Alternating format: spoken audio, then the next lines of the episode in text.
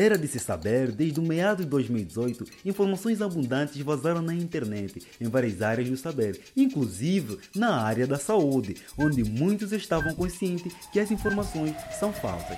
Hoje, Saúde Sem Fake vem desmistificar este mito. Olá, bom dia, boa tarde, boa noite, independentemente da hora que estiver a ouvir esse podcast. Eu sou Lambert e hoje discutiremos sobre o que são malária e quais sintomas e as formas de transmissão e como devem ser tratadas. Para um melhor embalsamento das informações que estamos discutindo aqui, todos os dados e opiniões foram baseados em artigos científicos e livros. A malária é uma doença causada pelo parasita plasmódio. Os principais sinais e sintomas que podem ser manifestados dessa doença é a febre alta, suor, calafrio, dor de cabeça forte, náuseas e vômito, dores musculares em todo o corpo, fraqueza, cansaço e constante tosse e dificuldade para respirar. O que mais evidencia a malária é a febre alta que pode surgir e desaparecer em ciclos. De forma geral, os sintomas da malária surgem entre 8 a 14 dias após a transmissão do parasita. Porém, em alguns casos podem demorar até 30 dias para aparecer, dependendo da taxa da multiplicação do protozoário e malária e dos sintomas imunológicos de pessoas. A maioria destes sintomas são comuns às outras doenças, e por isso, a melhor forma de confirmar a infecção por malária é procurar ajuda médica, especialmente se estiver no estado ou no lugar com surto de malária ou onde a malária é frequente, como acontece na região amazônica ou na África, por exemplo. Tu já parou para pensar como essa doença é transmitida? Saúde sem fake responde.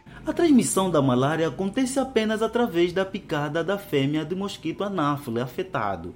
Isso significa que a malária não é transmitida de uma pessoa para outra, exceto em casos muito raros de compartilhamento de seringas ou agulhas infectadas, transfusões mal controladas ou parto. Vale ressaltar também que o mosquito pica as pessoas durante o entardecer ou anoitecer. Vive em locais com água limpa, com pouca corrente, umidade e com temperatura entre 20 a 30 graus Celsius. Por isso, os continentes de maior risco de contaminação são América do Sul e Central, a África e para mais a Ásia. No Brasil, os estados mais afetados pela malária são Amazônia, Acre, Tocantins, Para, Amapa, Mato Grosso, Maranhão e Rodônia. De forma mais didática, vamos expor detalhamentos sobre o ciclo de transmissão da malária, acontecendo da seguinte forma: a picada da fêmea do mosquito anáfile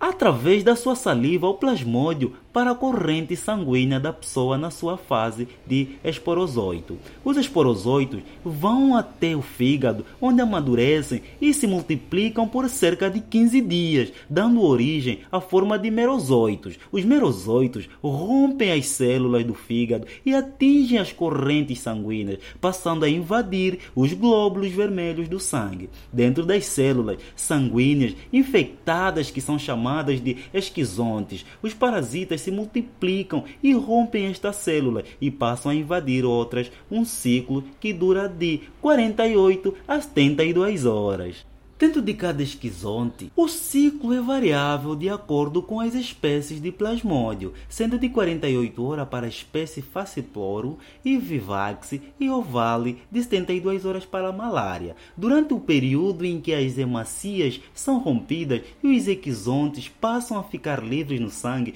os sintomas podem se acentuar, principalmente a febre e os calafrios. Cabe a discussão sobre como o diagnóstico da malária pode ser confirmado porque podemos ter variações de sintomas nos pacientes. Saúde sem fake responde. Sabe-se que o diagnóstico da malária é feita pela análise microscópica do exame de sangue, também conhecida como gota espécie. Este teste deve estar disponível no posto de saúde ou hospital principal ou em áreas mais afetadas pela malária e é feito sempre que surgem sintomas indicativos da infecção. Também se tem novos testes imunológicos sendo desenvolvidos para facilitar e agilizar a confirmação da malária. Se o resultado indicar que realmente é malária, o médico pode ainda pedir outros exames para monitorizar e avaliar possíveis complicações, como hemonograma, exame de urina e raio-x. Podemos citar algumas complicações que podem surgir quando a doença não é tratada adequadamente ou quando a pessoa tem um sistema imune mais enfraquecido e podem incluir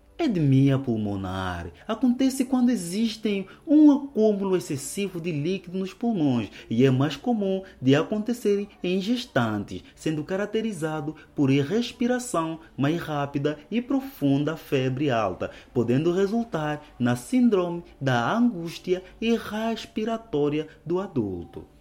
Intércia sugere devido à destruição excessiva dos glóbulos vermelhos e às lesões no fígado causados pelo parasita da malária, resultando no aumento da concentração de bilirubina na corrente sanguínea, resultando na coloração amarela da pele, conhecida como intércia. Além disso, quando a intércia é grave, também pode causar alteração da cor branca dos olhos. Temos também a glicemia. Devido ao excesso de parasitas no organismo, a glucose disponível no corpo é consumida mais rapidamente, resultando em hipoglicemia. Alguns sintomas que podem indicar a diminuição do açúcar no sangue incluem tontura, palpitações, tremores e até perda de consciência. E anemia. Quando está na corrente sanguínea, o parasita da malária consegue destruir os glóbulos vermelhos, impedindo impedindo que funcionem corretamente e transportem sangue para todos os locais do corpo. Assim, é possível que a pessoa com malária desenvolva anemia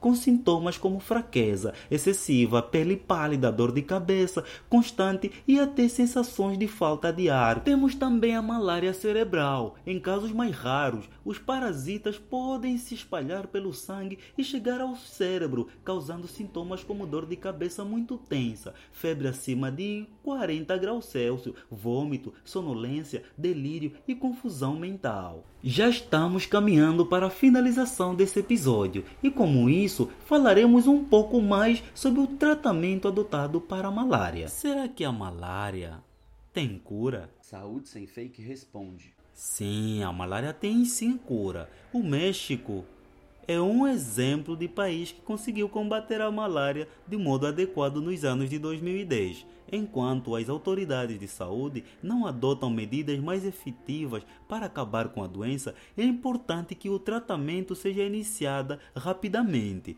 pois em muitos casos a doença pode se tornar grave, havendo anemia, diminuição das plaquetas, insuficiência renal ou até os comprometimento do cérebro, em que as chances de complicações e da morte são maiores. O tratamento da malária é feito com medicamentos antimaláricos, como cloroquina, primaquina, artemether, lumefatrina, mefloquina, por exemplo, que atuam destruindo o plasmódio e impedindo a sua transmissão. Os medicamentos escolhidos, as doses e a duração são indicadas pelo médico de acordo com a idade, gravidade da doença e análise das condições de saúde. Crianças, bebês e grávidas precisam de um tratamento especial com quinino ou clindamicina, sempre de acordo com as recomendações médicas. Geralmente indicado internamente hospitalar.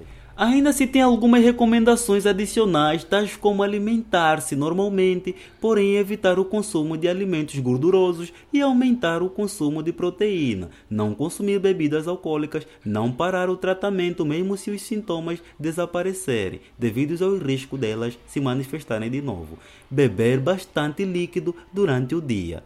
Esse foi o nosso podcast de hoje. Esperamos que tenha gostado. Fiquem atentos. Para mais informações é só clicar e compartilhar. Lembre-se, você é responsável por aquilo que compartilha. Saúde Sem Fake, o seu podcast mensal sobre saúde para combater as fake news.